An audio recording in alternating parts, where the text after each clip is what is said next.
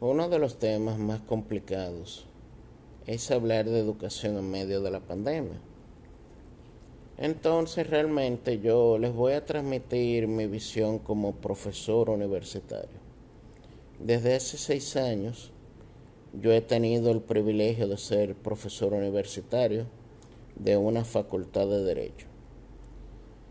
Primero, estamos ante una población adolescente que va entrando a las universidades, que en muchos casos cree que lo sabe todo.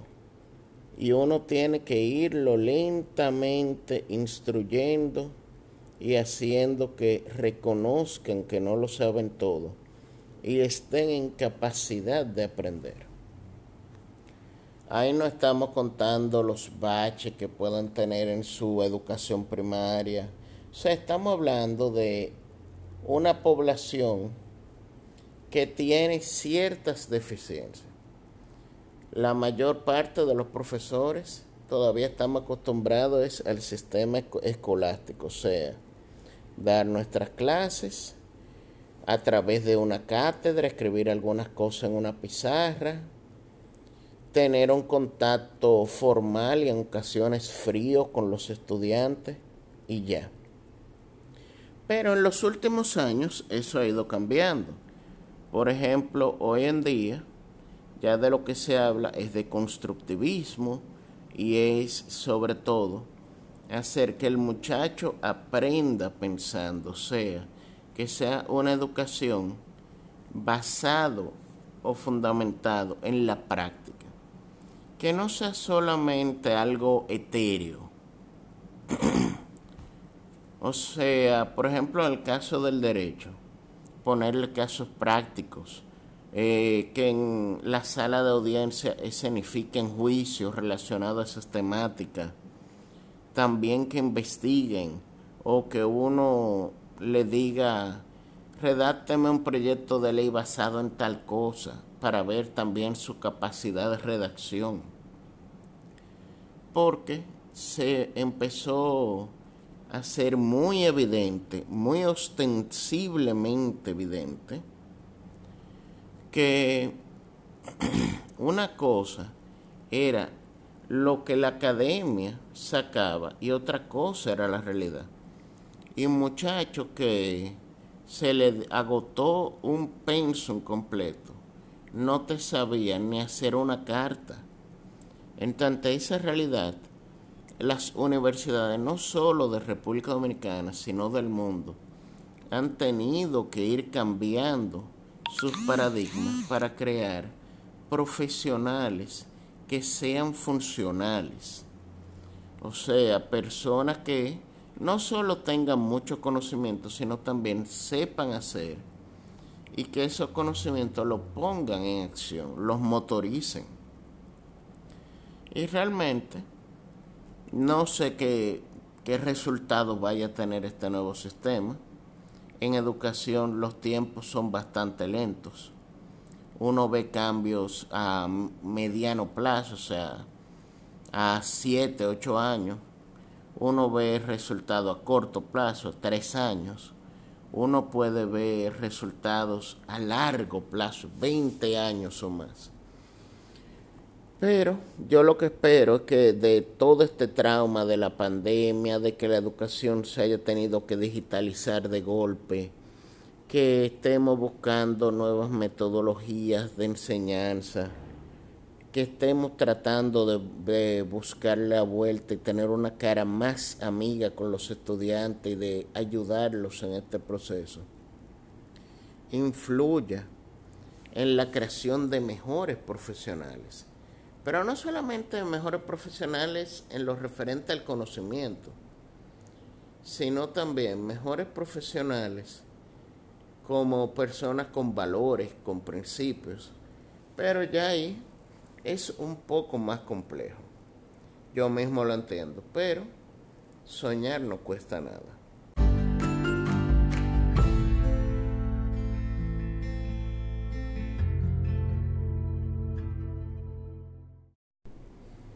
Yo creo que algo que ha marcado la historia de la humanidad indudablemente ha sido el coronavirus.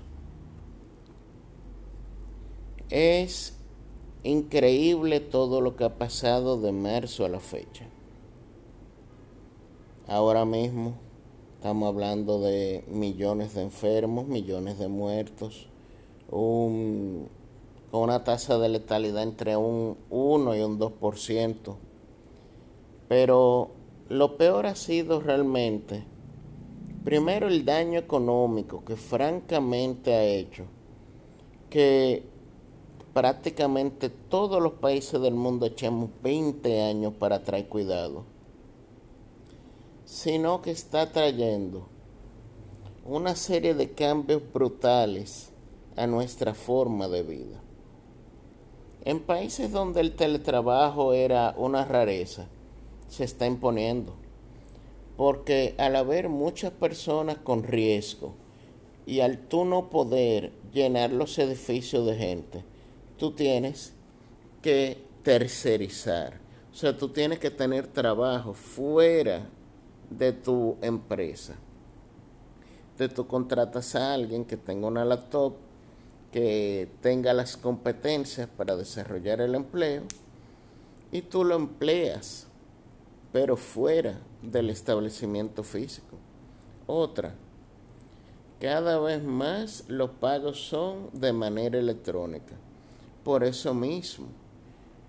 Y así ha ido modificándose todo. Ya mucha gente no va a los supermercados.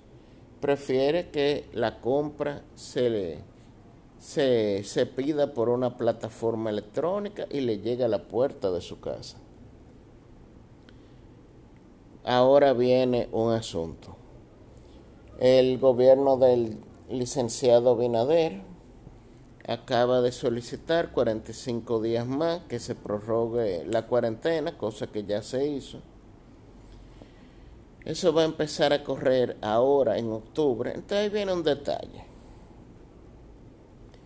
Presumamos que ya en diciembre, cuando termine esta cuarentena, ya finalmente se diga que no va a haber más cuarentena.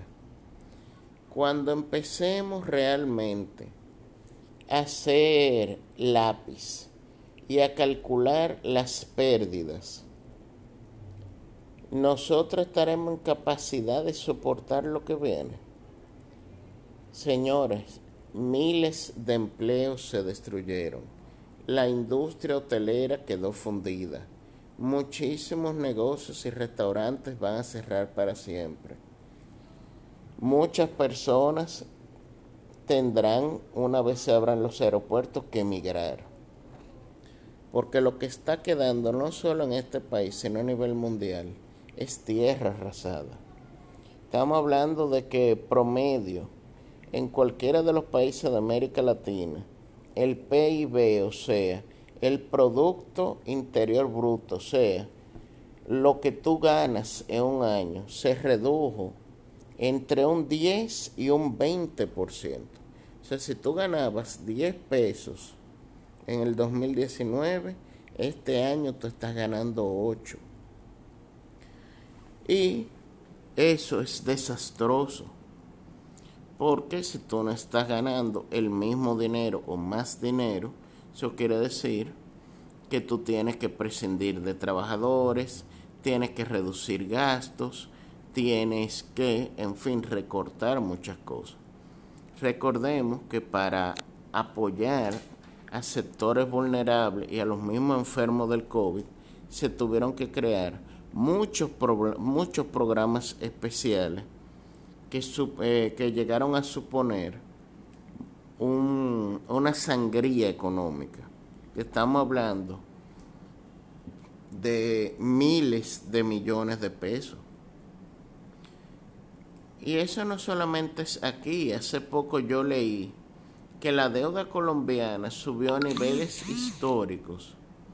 Nada más con los programas que ellos tuvieron que aplicar, que son parecidos a quédate en casa, a fase 1, a fase 2, porque son planes en cierta forma se han tenido que aplicar a nivel mundial, para tratar de alguna manera de mantener funcionando tanto la economía como la salud de las personas.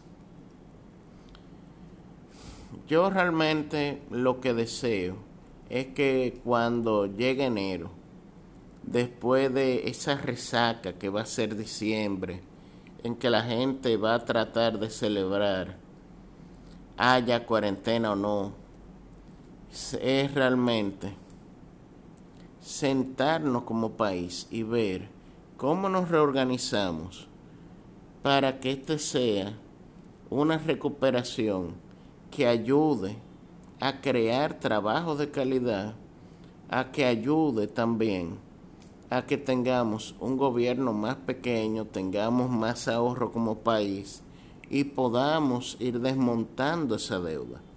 Porque mientras menos debemos, más dinero tenemos para otras cosas.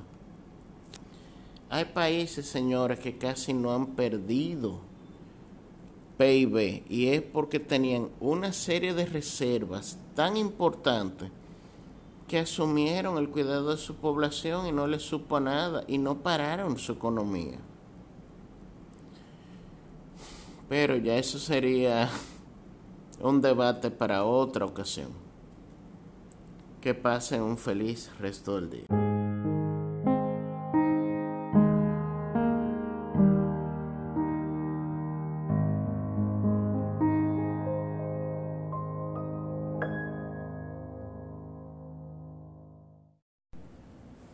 Hace unos cuantos días yo leí en la prensa internacional algo que podría entrar en algún libro de humor negro o en alguna película de humor disparatado, si no es que fuera una patética realidad. Venezuela, un país construido sobre miles de millones de barriles de petróleo de reserva controlada.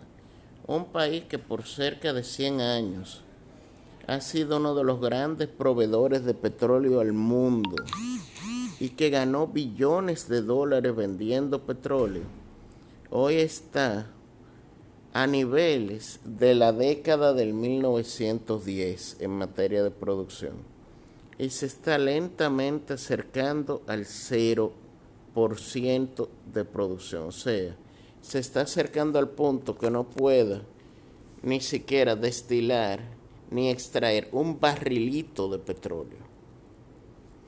Las causas son varias, pero básicamente se constreñen todos al hecho de que Venezuela en 1999 eligiera al chavismo como su camino político.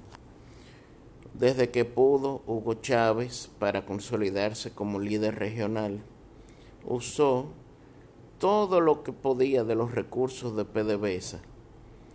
Y cuando llegó la época de las vacas gordas, en vez de invertir en tecnología para la misma PDVSA y que cada vez produjera más, le iba sacando más para de esa manera crear Petrocaribe, crear el ALBA y crear todos esos grupos de países a los cuales Venezuela les regaló billones de dólares en barriles de petróleo por nada, por vanidad de sus líderes. Hoy en día, todas esas refinerías y todas esas, y todas esas plantas están como monumentos oxidados de lo que una vez fue. La, hay miles de empleados que están mal pasando, muchos han tenido que salir de Venezuela, otros se le están buscando como chiriperos, como choferes. Y realmente, señores, se está llegando a ese nivel de ridículo. O sea, la Venezuela petrolera, la Venezuela que por muchos años fue lo que el equivalente a Arabia Saudita de este lado del mundo, cuando se decía que un venezolano era un rico, que fueron los primeros que tuvieron tarjeta de crédito. Señores, todo eso se terminó. Y no solo eso, lo más patético es que ni siquiera es por causas naturales, porque las reservas de, de petróleo siguen ahí. Venezuela está bajo miles de millones de barriles de petróleo de reserva comprobada todavía, a pesar de casi un siglo de extracción. Pero es que ya la tecnología que tienen hace inviable económicamente el sacar ese petróleo. Entonces Venezuela, una de las pocas fuentes que tiene de financiamiento, que es el petróleo, en cinco años la va a perder. Se los comento porque francamente, por un lado, da ganas de reír, pero por el otro, da ganas de llorar cuando uno piensa en lo que Venezuela fue y ya no es.